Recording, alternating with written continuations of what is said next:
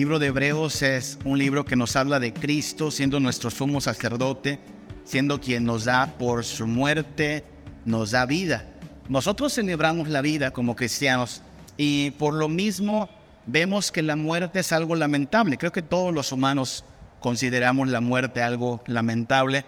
Algunos dicen que aquí en México tenemos una perspectiva medio interesante de la muerte porque usted sabe, el 2 de noviembre en México todo se pinta de calaveras, es más, el dulce tradicional son unas calaveritas de azúcar, de chocolate, y hay mucha algarabía alrededor de la muerte. Y la gente de otros países dice, mira, los mexicanos se toman la muerte con un poco más de, alegría o de felicidad. Yo creo que en realidad esas sonrisas del 2 de noviembre son sonrisas eh, nerviosas, porque no hay nada que podamos hacer, hermanos, para minorar la tristeza, la gravedad, eh, la tragedia de la muerte. Hablamos incluso de la muerte como algo natural. Pensemos en eso. ¿Cuántas veces hemos escuchado el término la muerte es algo natural? La muerte nos va a llegar a todos. ¿Sabe? Cuando nosotros leemos la Biblia, descubrimos que la muerte en realidad no es algo natural. La muerte no es algo que estuviera en el plan de Dios en el principio. Nuestra Biblia comienza con Génesis capítulo 1 y capítulo 2, y en Génesis capítulo 1 y 2 no existe la muerte. La muerte aparece después de Génesis capítulo 3, cuando el hombre peca, y por consecuencia del pecado, entonces la muerte aparece, y hasta el día de hoy es una de las evidencias de que algo salió mal allá en Génesis capítulo 3. De hecho, en Génesis capítulo 2 lo que se celebra es que fuimos creados para la vida. Génesis 2.7, ¿se acuerda? Nos narra cómo Dios tomó polvo de la tierra, dice entonces Jehová Dios formó al hombre del polvo de la tierra y sopló en su nariz aliento de vida y fue el hombre un ser viviente. Nosotros no creemos en una teoría como la evolución que eh, supone que algunas bacterias o seres vivos eh, bastante primitivos fueron evolucionando hasta crear nuevas formas de vida. No, nosotros creemos que Dios intervino directamente en la formación del hombre, polvo de la tierra, aliento divino, y fue el hombre un ser viviente, creado para vivir, creado para disfrutar la bendición de estar en comunión con nuestro Dios, un ser viviente. ¿Qué es la muerte entonces? La muerte no es natural. La muerte es de hecho algo antinatural. Si lo pensamos, la muerte rompe con lo que Dios diseñó para permanecer unido, esta unidad entre nuestro aspecto inmaterial al que llamamos alma o espíritu y el aspecto material al que llamamos cuerpo, Dios lo diseñó para estar en perfecta armonía.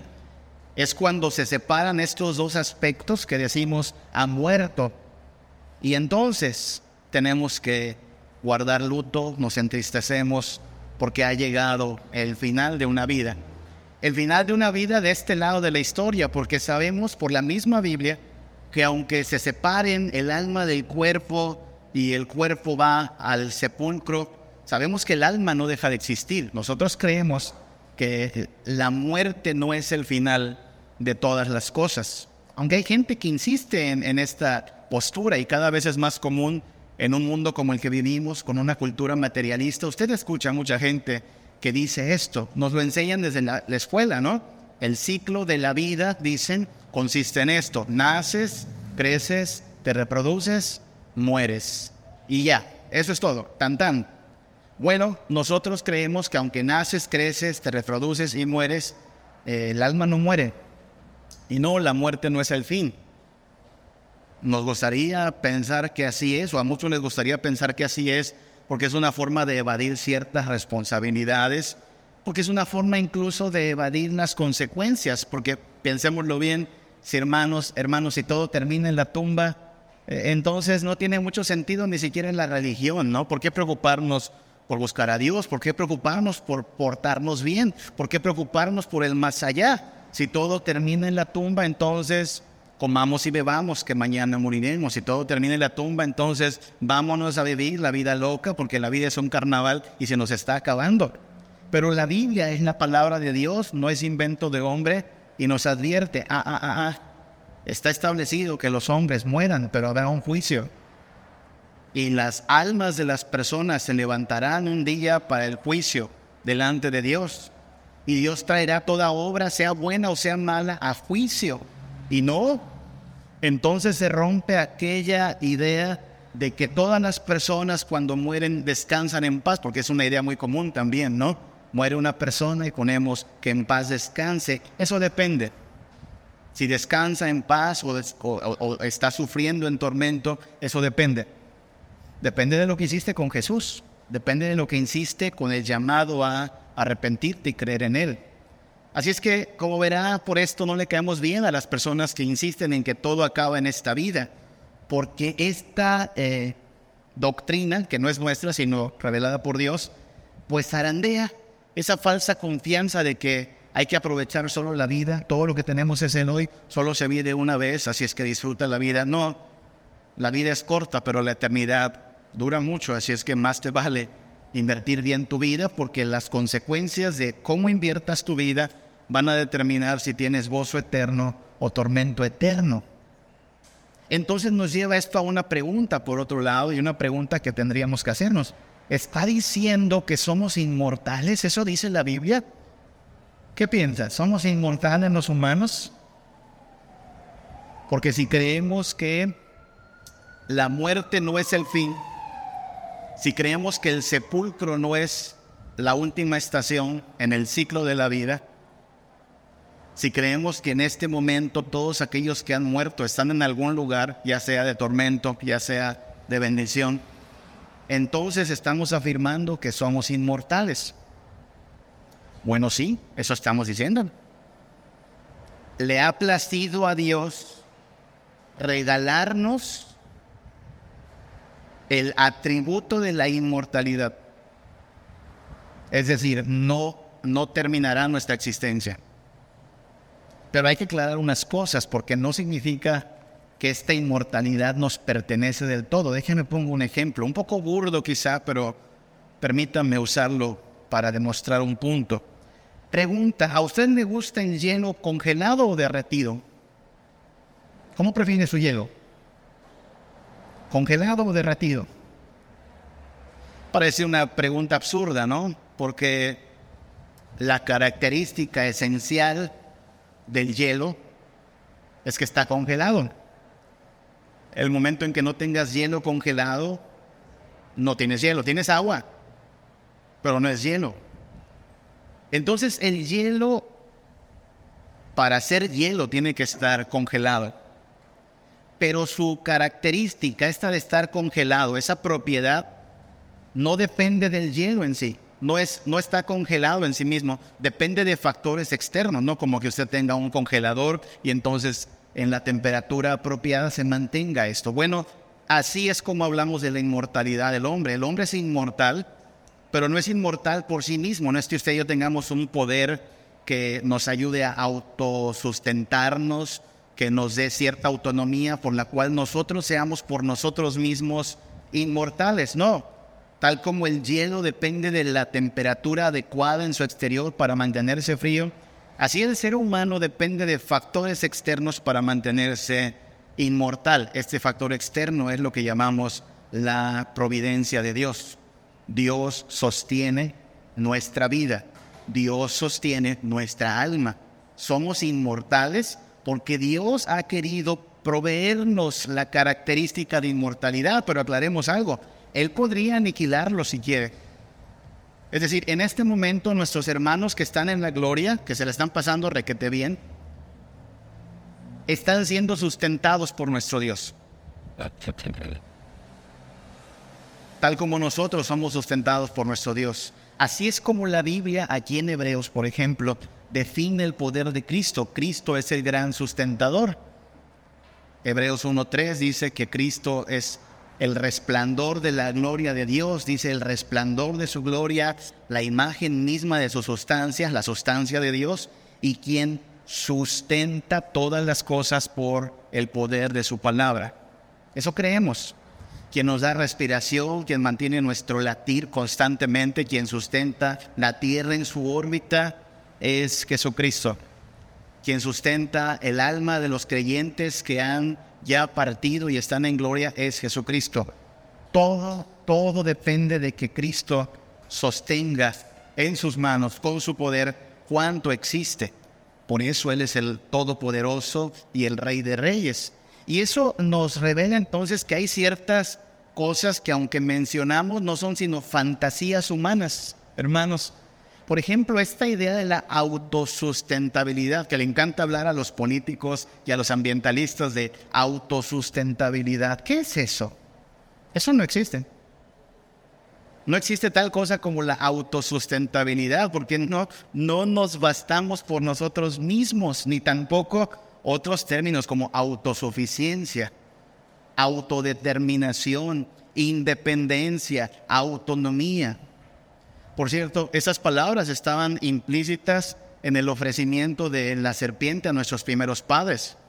La, la primer tentación y la tentación por la cual cayeron nuestros primeros padres, Adán y Eva, fue este ofrecimiento. ¿Se acuerda? No, Adán, no, Eva, no morirás, sino que Dios sabe que cuando comas ese fruto, serás como Dios. Tú vas a decidir lo que está bien y lo que está mal. ¿Qué le está ofreciendo Satanás a Adán y Eva en Génesis capítulo 3? El, la fantasía de ser autosustentable. Tú solito vas a poder la fantasía de la autosuficiencia, no vas a necesitar de nadie, tú solito te vas a bastar. La fantasía de la autodeterminación, la independencia y la autonomía, no vas a tener que rendirle cuentas a nadie, no vas a depender de nadie porque tú vas a ser tu propio Dios. Y lo creyeron Adán y Eva y parece que es la fantasía de todo ser humano. Queremos ser dueños de nuestra vida, autónomos e independientes, hasta que nos damos cuenta que en realidad no controlamos nada, no podemos ni controlar nuestra vida.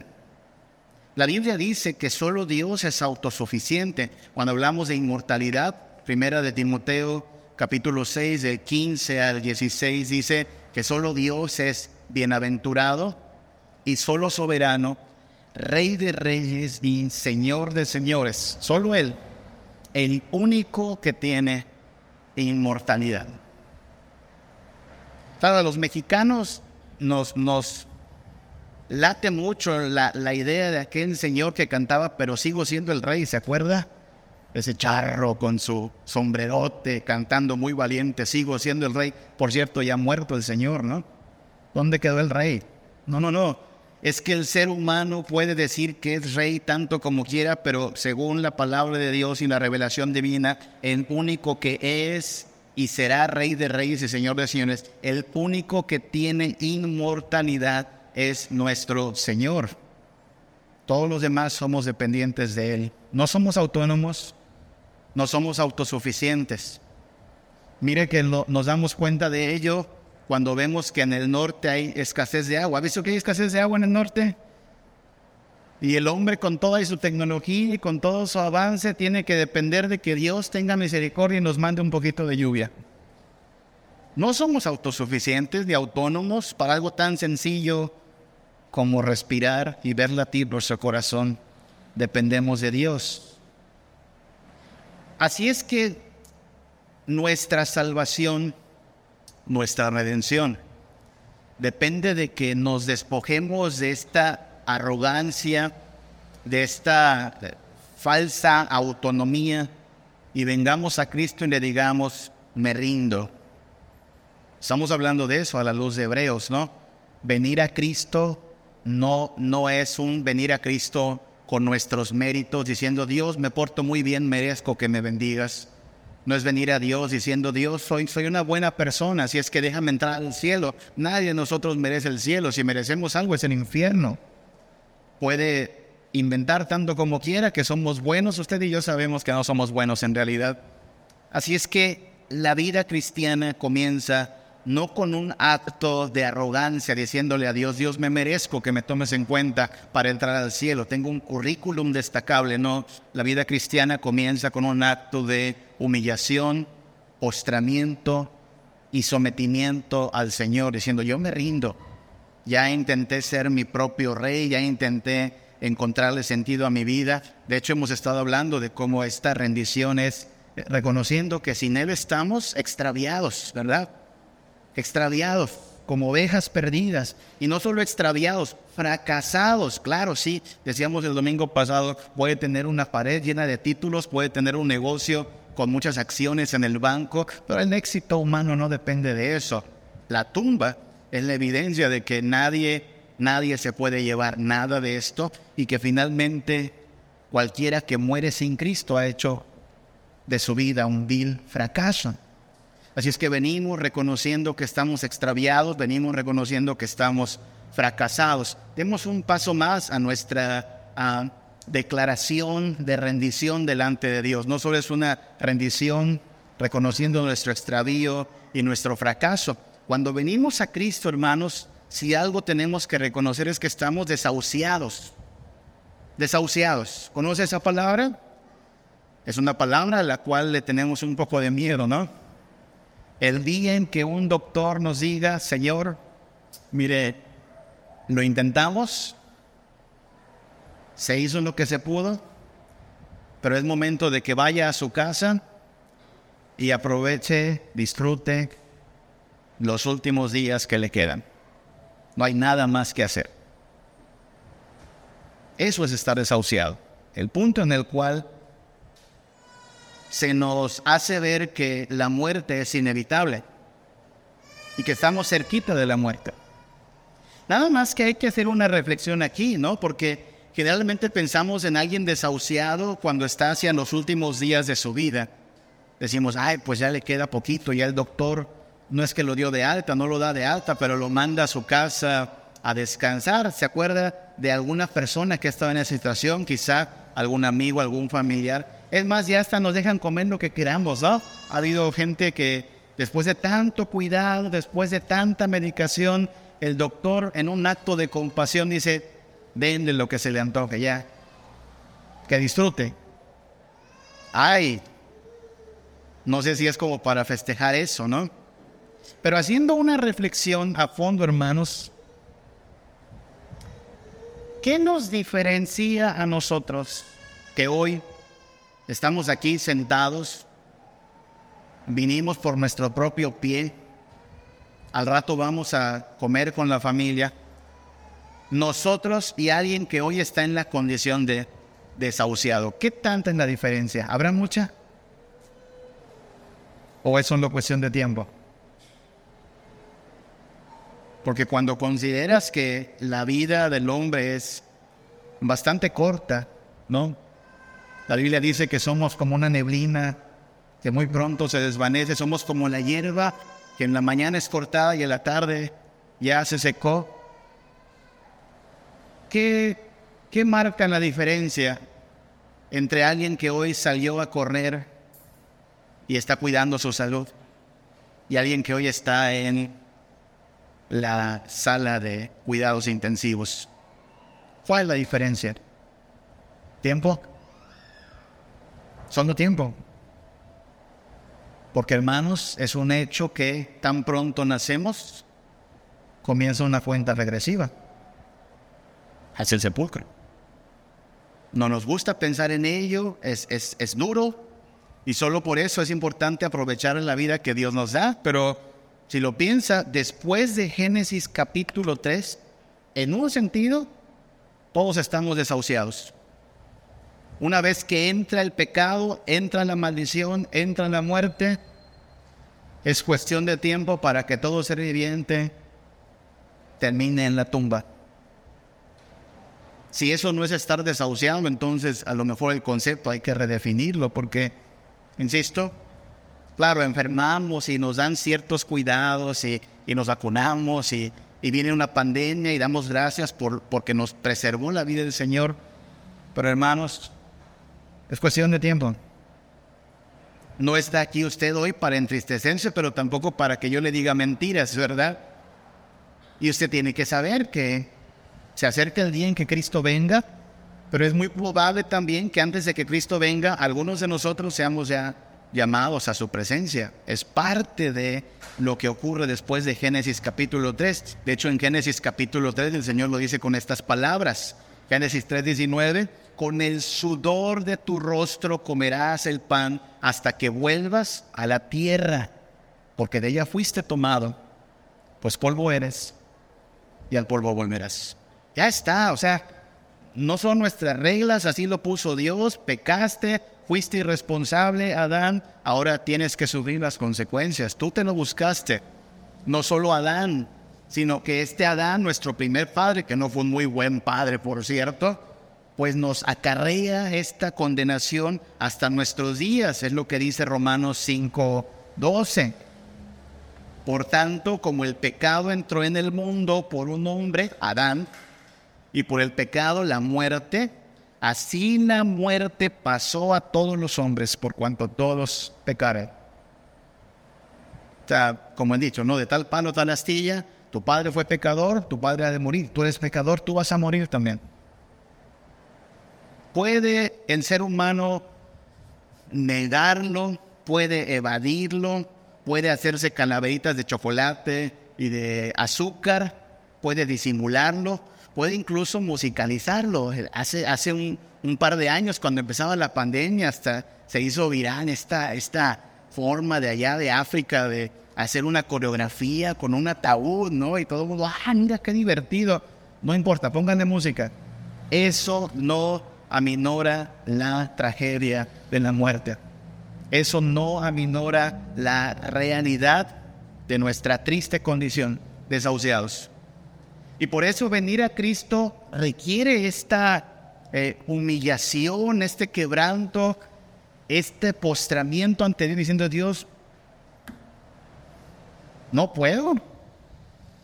Extraviado, fracasado y además desahuciado. Camino en la muerte, es cuestión de tiempo. Camino en la muerte. No hay nada que alardear, no hay, se da cuenta todo el, el humanismo que trata de encumbrar al hombre con aquello de tú puedes, tú eres lo máximo, tú eres un ganador. El panteón está lleno de gente que se creyó esas cosas y se le acabó la vida. Así es que necesitamos entonces, se da cuenta, ser expuestos a la terrible condición humana para decir, ah, caray, no soy tan fuerte totote como creo, no soy el rey. Resulta que la vida sí tiene un final y resulta que necesito a alguien más fuerte que yo porque si no mi vida fue un vil, vil desperdicio. Y es entonces donde la Biblia, después de darnos este eh, triste diagnóstico, nos dice, ¿ves por qué necesitas a Cristo? ¿Ves, ¿Ves por qué? Sin Cristo no es posible decir que tienes vida porque entonces el Evangelio abre con las buenas noticias de que el Hijo de Dios, nuestro Señor, viene a nosotros y nos da su bendición. El Hijo de Dios viene a nosotros encarnado, solidario, sacrificial, soberano, glorioso, y viene a buscar y a salvar lo que se había perdido. Lo que el hombre echó a perder, y él podía tener todo derecho a decir, pues ahí se ven, ¿para qué lo echan a perder? No, él dice, vamos a rescatarlo. Vamos a rescatar lo que se perdió. Vamos a rescatar lo que el pecado arruinó. Por eso estamos esta mañana reunidos, hermanos, para reconocer, sí, que sin Cristo no somos nada, pero para celebrar que en Cristo somos nuevas criaturas, que en Cristo tenemos esperanza. No le voy a decir que no se va a morir. Nosotros los cristianos no podemos evadir la muerte, pero sí la vencemos en Cristo. No podemos escapar de la muerte, pero sí la derrotamos en Cristo. Así es que nos enfrentamos a ella sabiendo que no tiene poder para anular ni el gozo, ni la esperanza, ni la vida eterna que nos ha asegurado Cristo Jesús. El Hijo de Dios vino a eso, a buscar y a salvar lo que se había perdido.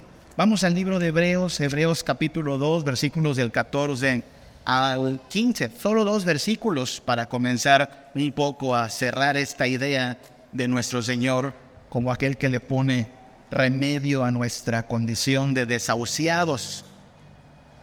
Es un hecho que necesitamos un mediador, porque nosotros solitos no podemos. Necesitamos un abogado, un intercesor, un sumo sacerdote. Dice Hebreos 2.14 al 15. Así que, por cuanto los hijos participaron de carne y sangre, eso significa que son humanos, carne y sangre. Hoy decimos eh, carne y hueso, pero es la misma expresión. Somos carne y sangre, somos humanos.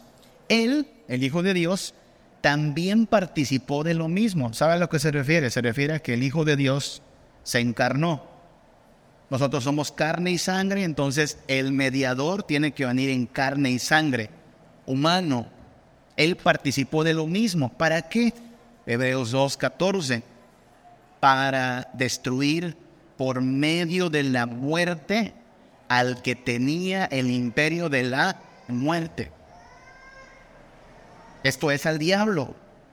Y librar a todos los que por el temor a la muerte estaban durante toda su vida sujetos a servidumbre. No toque de lo que está hablando Hebreos es de la muerte. Cristo viene para destruir por medio de su muerte al imperio de la muerte para librar de la muerte a aquellos que viven en temor de la muerte. Parece trabalenguas, pero es lo que está diciendo Hebreos. Y si lo piensas, el gran temor de los seres humanos, la muerte. Aprendimos a tener un poco más de respeto a la muerte en estos dos últimos años, ¿no? De pronto un pequeño virus demuestra que no somos tan fuertes como lo pensábamos, el mundo se paralizó, nuestra memoria falla y, hoy mucha gente como que no aprendió la lección y ha vuelto a su mismo estilo de vida. No sé si lo ha notado, pero cuando una tragedia sacude a la humanidad, todos se vuelven religiosos de un día para otro. Pero conforme va pasando el susto, conforme va pasando la, la calamidad, ah, la vida como si nada, otra vez, hasta que venga otra calamidad. Bueno, Cristo no viene para que le busquemos de vez en cuando o cuando se sacude nuestro mundo, Cristo viene para destruir al imperio de la muerte y reclamar nuestra vida entera para Él. Así es que el Hijo de Dios es el mediador que necesitamos, humano, dispuesto a sacrificarse por nosotros, un sustituto que daría su vida misma por nosotros, no porque lo merezcamos, no porque nos necesite, sino simplemente porque es misericordioso. Por eso lo amamos. Porque vino a nosotros sin tener necesidad de nosotros, porque vino a nosotros sin que lo mereciéramos. No teníamos con qué pagar, no teníamos que abonar diciendo, mira, yo me merezco tu salvación. Nadie la merecía. Y Él viene compasivo, misericordioso, sacrificial, dispuesto a tomar nuestro lugar bajo la condenación, bajo la ira. Eso celebramos cada día, hermanos y por aquel que vino a rescatarnos nosotros podemos tener no solo perdón de pecados, sino también redención de la muerte. Repito, no significa que la muerte no sea grave, es grave y lloramos cuando alguien muere. Pero hermanos, cuando alguien muere en Cristo, ah, qué diferencia es a cuando alguien muere sin Cristo. Cuando alguien muere en Cristo sabemos esto, que el que está en Cristo, aunque está muerto, vivirá tiene esperanza, tiene certeza, no hay, no hay mucho que lamentar en realidad. Lamentamos que a lo mejor ya nos lo saludaremos aquí en la tierra, no habrá más pastel en su cumpleaños, no nos sacaremos más fotos con él, pero nos espera en la gloria junto con todos los redimidos que fueron fieles a Cristo y la vamos a pasar muy bien cuando Cristo vuelve y nos resucite a todos los que esperamos en su, su llegada. Así es que bajo esa idea y certeza, podemos decir como Pablo que nuestra muerte termina siendo ganancia. No tiene que decir que, que no le teme a la muerte. Si alguien aquí dice, no, pero le sigo teniendo temor a la muerte, hasta cierto punto es normal el temor. Pero ya no es la clase de temor que nos paraliza. Es la clase de temor que podemos afrontar incluso en la esperanza de la resurrección. Eso celebramos, hermanos, que en Cristo Jesús somos libres, libres de la maldición. Hebreos 2.17, mismo Hebreos 2.17. Dice, por lo cual debía ser en todo nuestro Señor, en todo semejante a sus hermanos, para venir a ser misericordioso y fiel sumo sacerdote en lo que se refiere a Dios para expiar los pecados del pueblo. ¿Sabe qué significa expiar? Expiar significa pagar. Yo no sé qué tan bueno sea usted para pagar sus deudas. He escuchado de gente que no paga sus deudas. Le aclaro que si usted es cristiano y no paga sus deudas, usted está viviendo en contradicción. ¿ok? Hermanos, si usted es cristiano y tiene deudas, usted tiene que pagar sus deudas. Pero se le da al ser humano esto de andar huyendo del cobratario. Y algunos hasta dan sus consejos, ¿no? De cómo huir de la deuda. Bueno, de esta deuda nadie se salva. De la deuda que hemos contraído por el pecado, sépase, habrá un cobro. ¿Cuál es el cobro? El alma que pecare, esta morirá. La paga del pecado es muerte. No hay forma de escapar. Se le puede andar escondiendo al de Coppel, al de Electra, al juez supremo, a él no se le puede esconder. Hay un juicio esperando. ¿Cómo escaparemos de la maldición? Porque usted y yo ya sabemos cuál es ese veredicto. No creo que haya gente entre nosotros ingenua que le preguntemos, si hoy te presentaras ante Dios para ser juzgado por tus obras, ¿qué mereces, el cielo o el infierno, hermanos?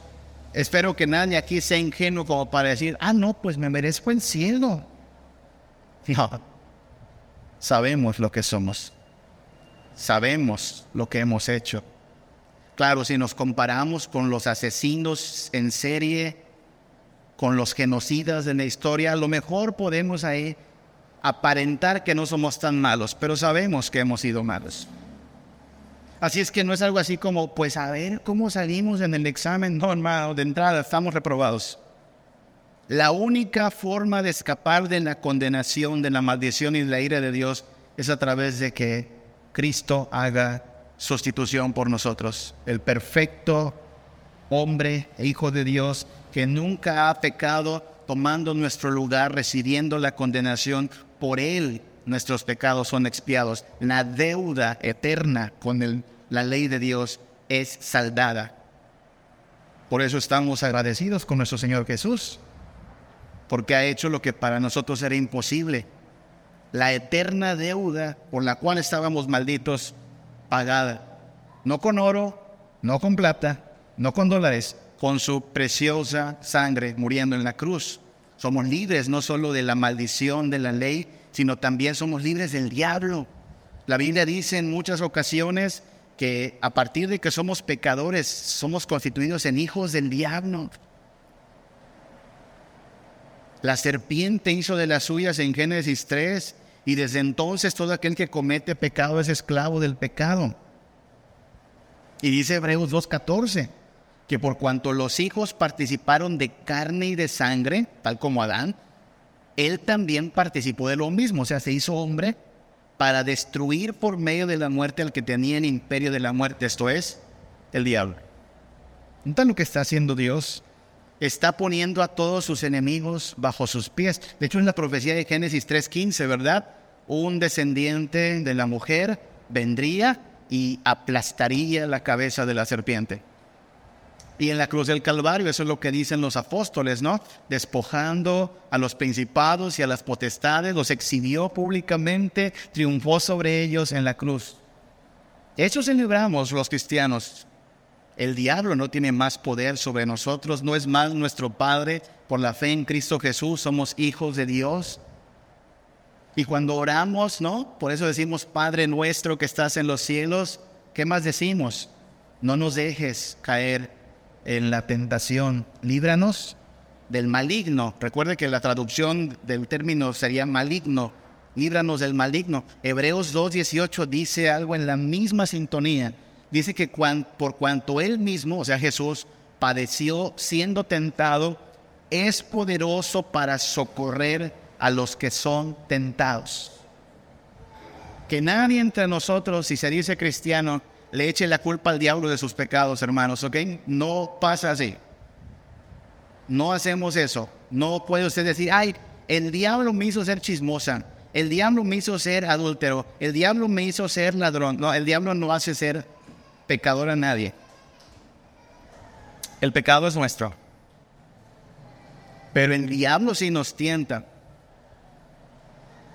Y sus tentaciones pueden ser muy engañosas pero en Cristo Jesús somos socorridos en la tentación.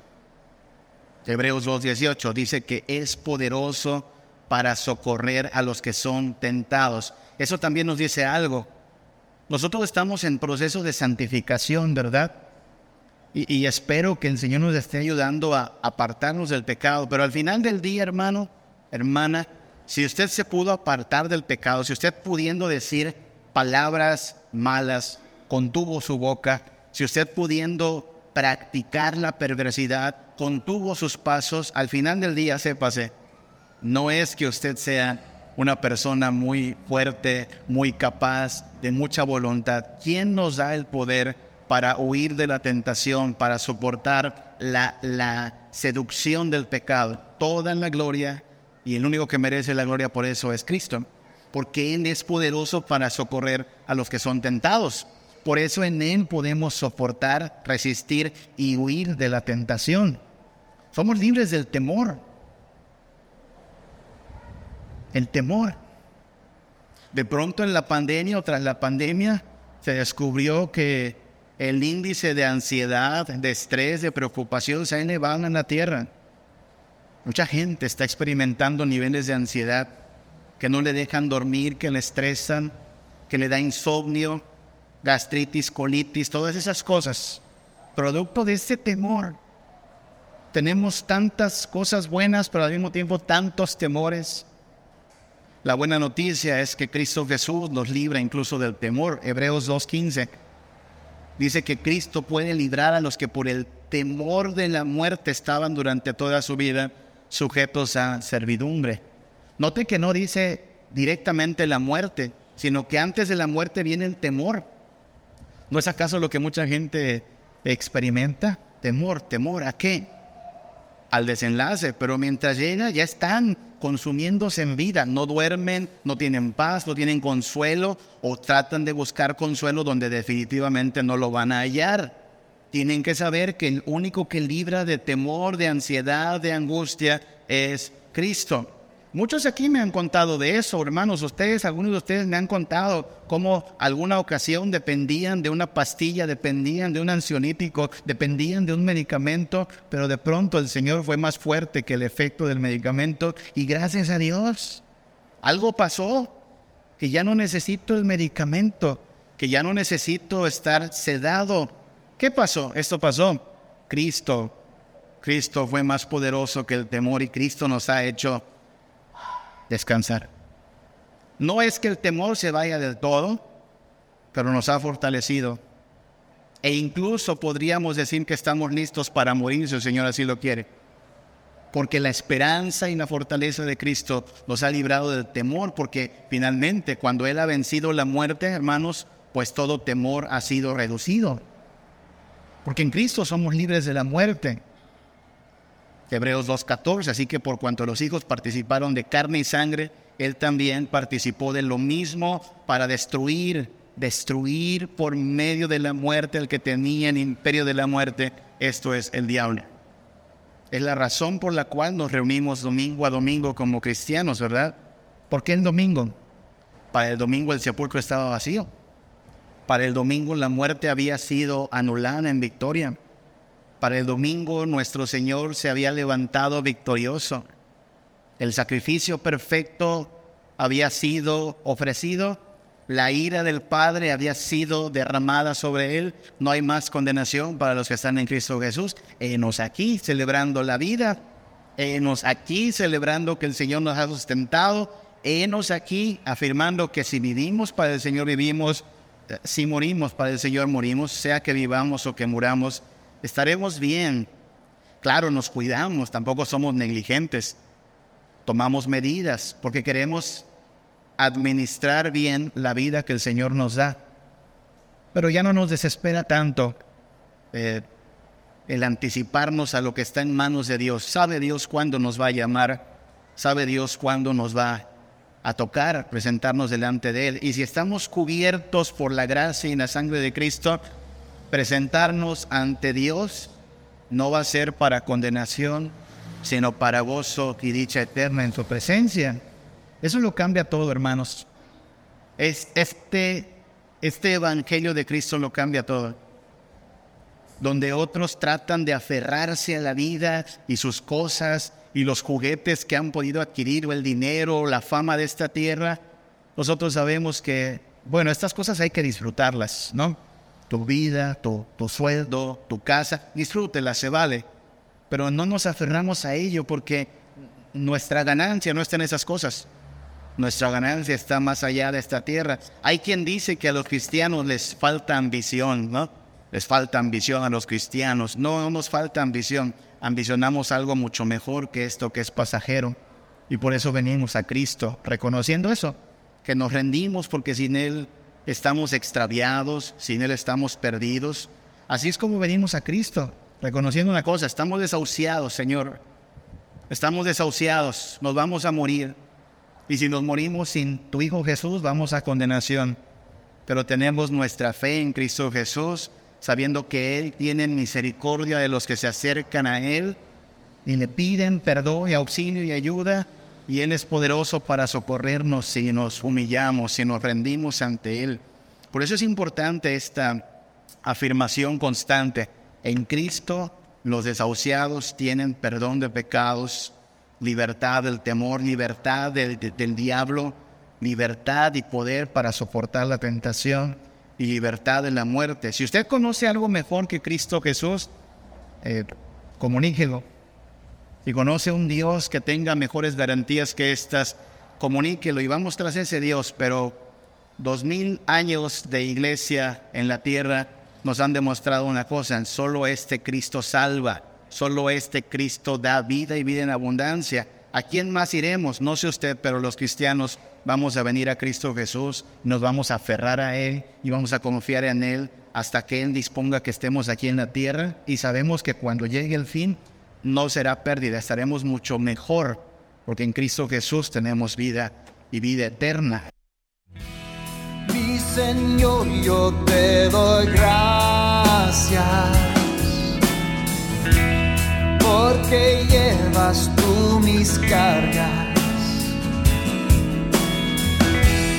Mi tesoro es tu fidelidad